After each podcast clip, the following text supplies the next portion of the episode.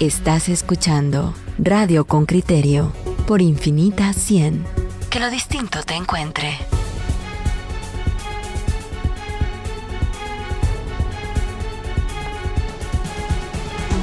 El segmento de finanzas personales es presentado gracias a el amigo que te ayuda. Es enero, mes de planes, mes de cuentas, sumas y restas también. Le damos la bienvenida a nuestro entrenador financiero Alex Gudiel, Zona Cero, zonacero.gt, lo puede encontrar usted en el Instagram y zonacero.org también en internet. Bienvenido Alex Gudiel, feliz año. Gracias igualmente. Qué gusto estar nuevamente con ustedes. Motivado te tiene el último tema, ¿verdad? Para arrancar a hablar. Yo mencioné ese sindicato que un día presentó como petición de pacto colectivo la creación de un fideicomiso para consolidar deudas y pagar la tarjeta de crédito. A ver, ¿por qué te llama la atención? Bueno, porque todos buscamos el camino fácil y el camino que alguien más lo haga por uno. O sea, siempre cuando, cuando ya tienes un patrón de deudas, porque al final es un patrón, el problema de la deuda no es la deuda, decimos, sino que la costumbre de pedir dinero prestado. El problema soy yo. Sí, el problema soy yo, no es lo demás. Entonces, siempre uno busca el camino más fácil, quién me presta, ¿verdad? Y uno nunca asume responsabilidad de cambio. Te aseguro que hacen eso, le pagan el dinero a todos. Y mira, hay una anécdota que dice que si repartís todo el dinero del mundo, entre toda la gente del mundo, tendríamos la misma cantidad todos. Te diríamos, bueno, está resuelto el problema. No. No. A los 17 años, los que son ricos serían nuevamente ricos y los que son pobres volverían a ser nuevamente pobres. O sea, no es cuestión de dinero. Creas cualquier fideicomiso, lo que quieras, pero al final vas a tener dentro de uno, dos años, aunque hay una ley que dice que uno se endeuda en la mitad del tiempo que fue la primera vez, cuando es una segunda vez. O sea, la primera te lleva un año, la segunda te va a llevar seis. Seis meses. Y la, gente se preguntará, ¿por qué estamos hablando de deudas este buen día del 9 de enero? Y Regina tiene una palabra que a mí me encanta y dice, es que están en resaca navideña. Se dieron cuenta que en diciembre se les fue la mano y aquí tenemos preguntas preparadas para para qué hay, hay, una ley, hay una ley. A ver. Tú has dicho una ley muy buena que se olvida y es que la riqueza siempre vuelve a manos de quien mejor las gestiona. Totalmente. Y, y, tú puedes repartir lo que tú quieras, pero tú lo has dicho muy claro, pero es que hay una ley económica que dice, al final todos tenemos iguales y en 20 años la concentración se vuelve a dar en el mejor gestor.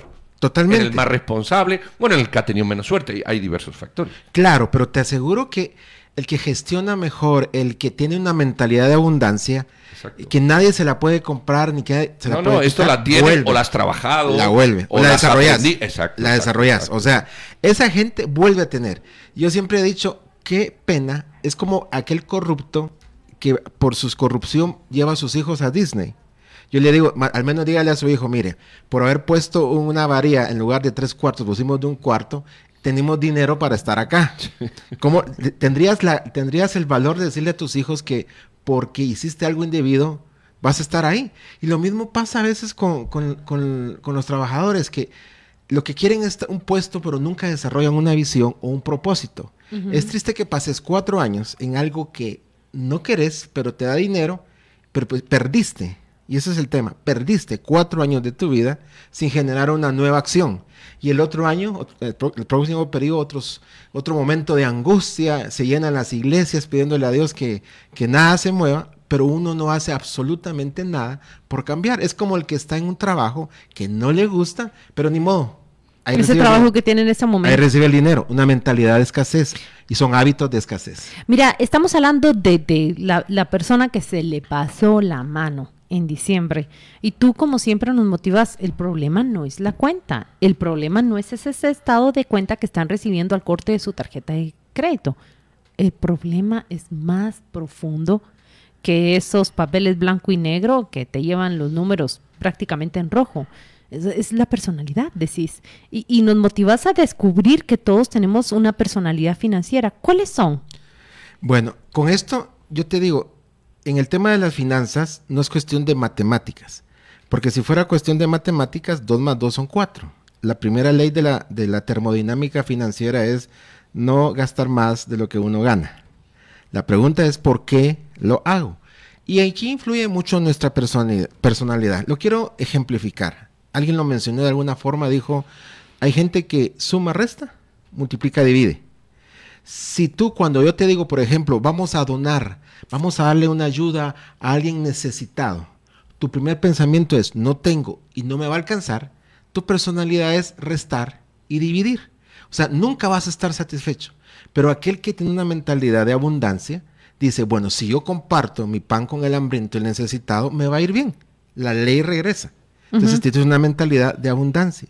Tú dices, voy a comprar, por ejemplo, eh, una computadora este año, el que suma y, el que suma y multiplica, el que, el, que, el que suma y multiplica encuentra la forma de multiplicar su dinero. Ya te entendí. Hay muchas personas que dicen voy a estudiar una maestría y, y, cuando uno les escucha, uy, pero voy a gastar todo ese dinero. Y uno dice, no, no, estás gastando, en realidad no estás gastando. Y no tenés el dinero para pagarla, el que tiene mentalidad de abundancia va a multiplicar su dinero. ¿Qué quiere decir esto? Va a encontrar otra fuente de ingreso, va a reducir los gastos. Antes las finanzas personales se limitaba a decirte, reduce tus gastos. O sea, pero llega un momento que ya no puedes reducirte. Entonces tenemos que estar enseñando a aumentar ingresos. Dejar la mentalidad del mono ingreso. Nuestros campesinos tienen la mentalidad del monocultivo. Y por eso decimos, el país no se desarrolla hasta que la multipliquemos. Pero curiosamente, cuando te trasladas a los centros urbanos, nosotros ya más desarrollados y educados, seguimos teniendo la mentalidad del mono ingreso. O sea, solo un ingreso para poder vivir. Y si hay algo extra, pues viajamos. Igual que, la, y yo eso con todo respeto, mi, mi abuelo fue, fue agricultor, ¿verdad? Y miramos eso, o sea, seguimos con el moningreso. Decís, yo estudié para esto y no me ponga a hacer otra cosa. Como que nuestra validación, y ahí entra la, mentalidad y la personalidad. Nuestra validación entra por lo que nosotros hacemos y somos. Si lo pones en otro, en otro rubro, en otra línea, que te puede generar más recursos, y ahí es donde miras gente muy preparada con maestrías que le dicen, miren, hay una gerencia de, de qué, de vender elotes, le vamos a pagar 30 mil quetzales. No, yo no estudié para vender elotes. Pero tú, tú no crees que, que las finanzas es donde el ser humano pone más énfasis, énfasis planificador o a pesar de ser lo que te sustenta en vida, porque claro, si no tienes para comer mañana, vamos mal. Eh, si no tienes gasolina, te vas eh, andando. Eh, a pesar de eso, ¿todavía no somos lo suficientemente planificadores? Totalmente, nadie nos entrenó para esto. Te entrenaron para ser un buen profesional con tus habilidades duras. O sea, las habilidades duras son las que pagamos por alguien, o sea, que son habilidades repetitivas. Un buen contador todos los meses hace un buen cierre, ese es un buen profesional. Pero nunca nos entrenaron con las habilidades blandas y las finanzas personales entran en las habilidades blandas. Habilidades blandas de honestidad, habilidades blandas de planificación. Habilidades, habilidades blandas de capacidad de trato con las personas. Exacto, exacto. Para, por ejemplo, yo poder servir, a, ofrecer servicios ¿verdad? De manera apropiada. Todas esas son habilidades blandas que son necesarias Totalmente. de integrar en el currículum de tu formación. Alex, me interesa mucho lo que, lo que acabas de decir. Esa rigidez de muchas personas respecto a que fueron a una universidad o, o se capacitaron en determinada materia y creen que solo pueden o solo deben desempeñarse en esa materia, cuando en esa área seguramente cobró destrezas que puede aplicar en otras en donde a lo mejor hay oportunidades distintas, pero siendo diferenciadas mejores que las que tienen su propia área de desempeño.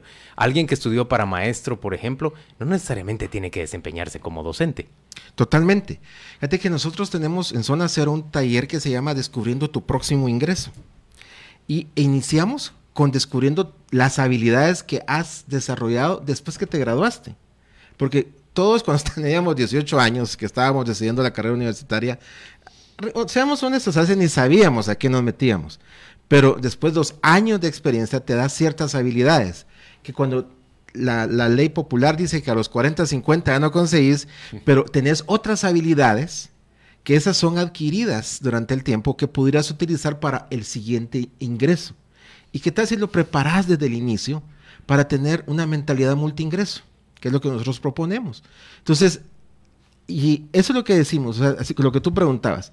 Tú tienes habilidades hoy que no tenías hace 20 años, pero no has descubierto que esas habilidades te pueden ayudar para un nuevo ingreso que nunca lo imaginaste. Y que no tiene que ser su ingreso eh, central, puede Totalmente. ser un ingreso eh, marginal o, o, bien puede convertirse, ser tan bueno que se desarrolla hasta en su ingreso principal. Si yo te digo, a partir de hoy, y eso es parte de, de la resaca del, del 2019, ¿cómo quieres terminar diciembre del 2020? ¿Qué nuevos ingredientes vas a agregar a tu desarrollo? No solo a tu conocimiento, porque entre el conocimiento y lo que quiero existe algo que se llama decisión. Y aprendiste todas las 20 leyes de, de Murphy, de lo que sea. Decisión. ¿Cómo vas a implementarlas para tener un 2020 de diciembre? En diciembre. Para que no cantes otro año se, se te ha ido, decía, ¿verdad? Sino que sepas a dónde vas. Ay, Dios, el villancico navideño favorito. Es el que estaba cantando ahorita Alex. Otro año ya se ha ido. ¿Y, y en qué consiste, en ver- verdad? Si estoy planificando mi diciembre 2020, eh, yo sé que estamos hablando de consejos financieros, pero pareciera que todo va directamente hacia el dinero. O sea, cualquiera diría empezar a ahorrar ahorita para tu diciembre 2020. Bueno, mira, en el, el dinero tiene una característica interesante. Tiene varias aristas, pero la que quiero hoy hablar es que manifiesta tu situación interna. El dinero es una manifestación externa de tu condición interna. Así de sencillo. Puedo ver tu chequera, puedo ver de qué hablas, puedo ver qué compras, puedo ver tus prioridades de compras y de ingresos. Podemos determinar cómo tú eres adentro, egoísta, amoroso, eres un filántropo, eres un tacaño. El dinero manifiesta, tiene esa cualidad. Ahora la pregunta que nosotros nos hacemos es, bueno, ¿qué tanto autoconocimiento tenemos en el tema? Nosotros tenemos un test que te evalúa, que es gratis. Quieren escríbanos a Zona Cero, se los, les podemos enviar el link a través de Con Criterio, donde te evalúa 15 hábitos o, o indicadores donde tú estás bien o estás mal. Por ejemplo, a mí me salía, A mí me encantaría difundir eso entre nuestros oyentes porque yo lo quiero hacer. te lo paso, a mí me salía el tema de deudas. Curiosamente, yo por ahí inicié el tema financiero, siendo un profesional, todo lo que quieras. Entonces, hay material, entonces yo tengo que enfocarme cómo no meterme en esa deuda, no cómo manejar la deuda. ¿verdad? Claro. Entonces, de esa forma vas desarrollando y vas, a- vas teniendo autocontrol. Por ejemplo, yo siempre les digo, eh, a veces yo me di cuenta que tenía 10 alicates en mi casa. Soy ingeniero. Cualquiera lo justifica, pero ¿por qué los tenía? Y lo interesante era que estaban cerrados. O sea, no estaban abiertos. Descubrí en mi autoconocimiento que tenía ese hábito de comprar cosas Inútiles. inútiles. Entonces yo llego ahora a un centro comercial y todo, ahora una herramienta nueva, me gusta, ta, ta, ta, ta, la leo y todo. Pero cuando De salgo... tener que refrenar. La dejo. La dejo, ya la disfruté, ya la poseí. Eso es un hábito de abundancia. Que si no, hubiera seguido al siguiente tema, que es comprarla. Y el tercero, endeudarme. Entonces, el autoconocimiento tiene que ser válido. Educate. Nosotros en Zona Cero tenemos, iniciamos a fin de mes todo nuestro track de, de, de- de capacitaciones. Si quieres recibir 54, 94, 58, 43 y te damos. Decirlo nuevamente. 54 94 58 43. Los días sábados vamos a hacer un diplomado de seis cursos. Las- el año pasado hicimos algo con gente con criterio. Y, y ahí está siempre a disposición para que puedan, a buen precio, usted dice con criterio, tiene un 40% de descuento. Vamos a pedir- 54, 94, 58. 58, 43. Aquí está. Creo que algo que puede estimular mucho a nuestros oyentes a, Es ese a- a test. buscar la formación, sí, es ese test del que nos estás hablando. Vamos a pedirte el vínculo para poder eh, compartirlo con nuestros oyentes, que nos evaluemos a, a partir de, de ese, de ese test y que revisemos en dónde necesitamos fortalecimiento. Salgamos a buscarlo. Así es. Y te cuento, Guatemala tiene bastantes eh, ofertas para entrenarte financieramente. Yo celebro eso. Alguien me dijo, ¿cuál será la competencia de Zona Cero? Le digo, alguien pensó que iba a contestar, es la gente que enseña finanzas. No, nuestra competencia es los que les enseñan a endeudarse a la gente y a no manejar bien su dinero. Todos los movimientos, toda la gente que anda hablando de finanzas personales suma, porque algo aprende uno. Entonces, usted puede meterse, hay cursos en línea gratis. Hay s- 250 mil videos que te hablan acerca de finanzas personales en YouTube. O sea, por educación no hay problema. Pero si tú quieres una educación formal y que te den seguimiento y todo, pues busca centros de capacitación financiera. Y nosotros somos uno de ellos. Mira, ya están pidiendo acá el test, por favor, el test. Se lo quiere hacer Sofía Sánchez. Les estoy trasladando el, el vínculo para zona cero. Yo tengo duda. ese, mm, ¿Qué es lo que más... Hay una tendencia después de realizar este test. ¿Qué es lo que has observado en las personas que llegan a tomar esos talleres? Eh, Mira, es como un duelo. Primero hay negación. Primero, no, yo estoy bien. Todos, todos, sobre todo los hombres. No te olvides que las mujeres son las primeras que reconocen que hay un problema en la casa, en tema de finanzas. Los hombres decimos, estamos bien.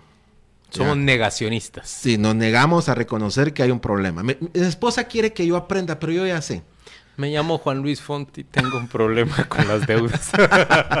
Entonces, eso es lo primero que sucede. Pero después, te cuento algo. Anoche nos llama una persona que tomó el curso hace un año. Y nos dice, Alex, eh, quiero contarles que ya salí de todas mis deudas, pero quiero pagar las últimas y quiero, necesito ayuda de ustedes. Porque quieren negociar, o sea, se puede negociar una deuda. Pero me dice, cuando nosotros llegamos, yo tenía tres intentos de suicidio. Imagínate. O sea, yo no sabía eso. Yo solo miraba a esa persona inquieta, ansiosa en el curso, pero estaba constante con su esposa ya. Tenía tres intentos de suicidio. Además, tenía un montón de deudas, no teníamos ni para comer. Me dice, pero nos ordenamos, fue duro, porque ese es el tema, ese, esa transición de ese punto vacío que a veces sucede. sucede. Eh, lo pasaron, él es un profesional, lo que tú decías, alejábamos el, la abundancia en, en, cierta forma por nuestras actitudes. Entonces, hoy me dice, tuve un buen trabajo, eh, eh, gané suficiente, logré pagar todas las deudas y me queda un poco.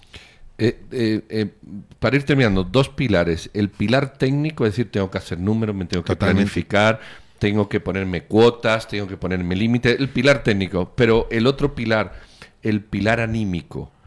Eh, ¿Qué tanto eh, es uno más grande que el otro? ¿Tienen que ser iguales? ¿Requiere más importancia? Mira, les decía, el problema de las finanzas no es el dinero, sino el problema es que es una manifestación externa de tu condición interna. En nuestra experiencia, sumar y restar es lo más fácil. Nosotros tenemos algo, un término que usamos que es nuestro, que se llama inteligencia emocional financiera. Esta consta de cuatro pilares. Número uno son las finanzas clásicas. Las finanzas clásicas es lo que todos hacemos o te enseñamos. Hacer un presupuesto, control de gastos, cómo salir de deudas y cómo ahorrar. Perfecto. Pero en nuestra experiencia yo me di cuenta que le enseñabas a la gente la técnica de cómo hacerlo. Pero a los tres, seis meses volvían a caer en el problema emocional y problema mental. Haciendo estudios y haciendo pruebas y conociéndome también yo, nos dimos cuenta que habían otros elementos. El siguiente elemento se llama bloqueos mentales en la generación de riqueza. O sea, todos Sí, nosotros Yo no puedo. no puedo, fíjate que te voy a contar, cuando, Sí, cuando alguien no te- es el momento. cuando alguien te explica, mira, la forma de ver un bloqueo mental es cómo responde ante una situación financiera. Yo te digo, ¿por qué no tienen otro ingresos, amigos? Lo que ustedes me respondan va a ser su bloqueo mental. Hay 32 bloqueos mentales. Eh, Clasificados 32. 32. No tengo tiempo, es el primero, seguramente. Eh, la excusa, el argumento. No, es que fíjate que yo con mi profesión yo no me puedo dedicar a esas otras Sí, cosas porque entro en conflicto. y- entra en conflicto, pero no le estás dando de comer a tu familia. ¿Qué mayor conflicto que ese? El tercero son los disparadores emocionales. Este es bien interesante, es un poco más profundo. ¿Por qué? Hay 16 disparadores emocionales en las finanzas. Estos son aquellas acciones que tú tienes. Por ejemplo, ¿cuántos de nosotros hemos perdido dinero por ser bravos? Por pelearnos con el proveedor. Llegamos con el proveedor, nos atendió una hora después y la primera acción que tuvimos, perdón, yo no tengo todo el tiempo. Y nos está recibiendo un nuevo, prove- un nuevo cliente. Entonces, un disparador emocional. O sea, el disparador emocional va ligado a tu recuerdo de la niñez.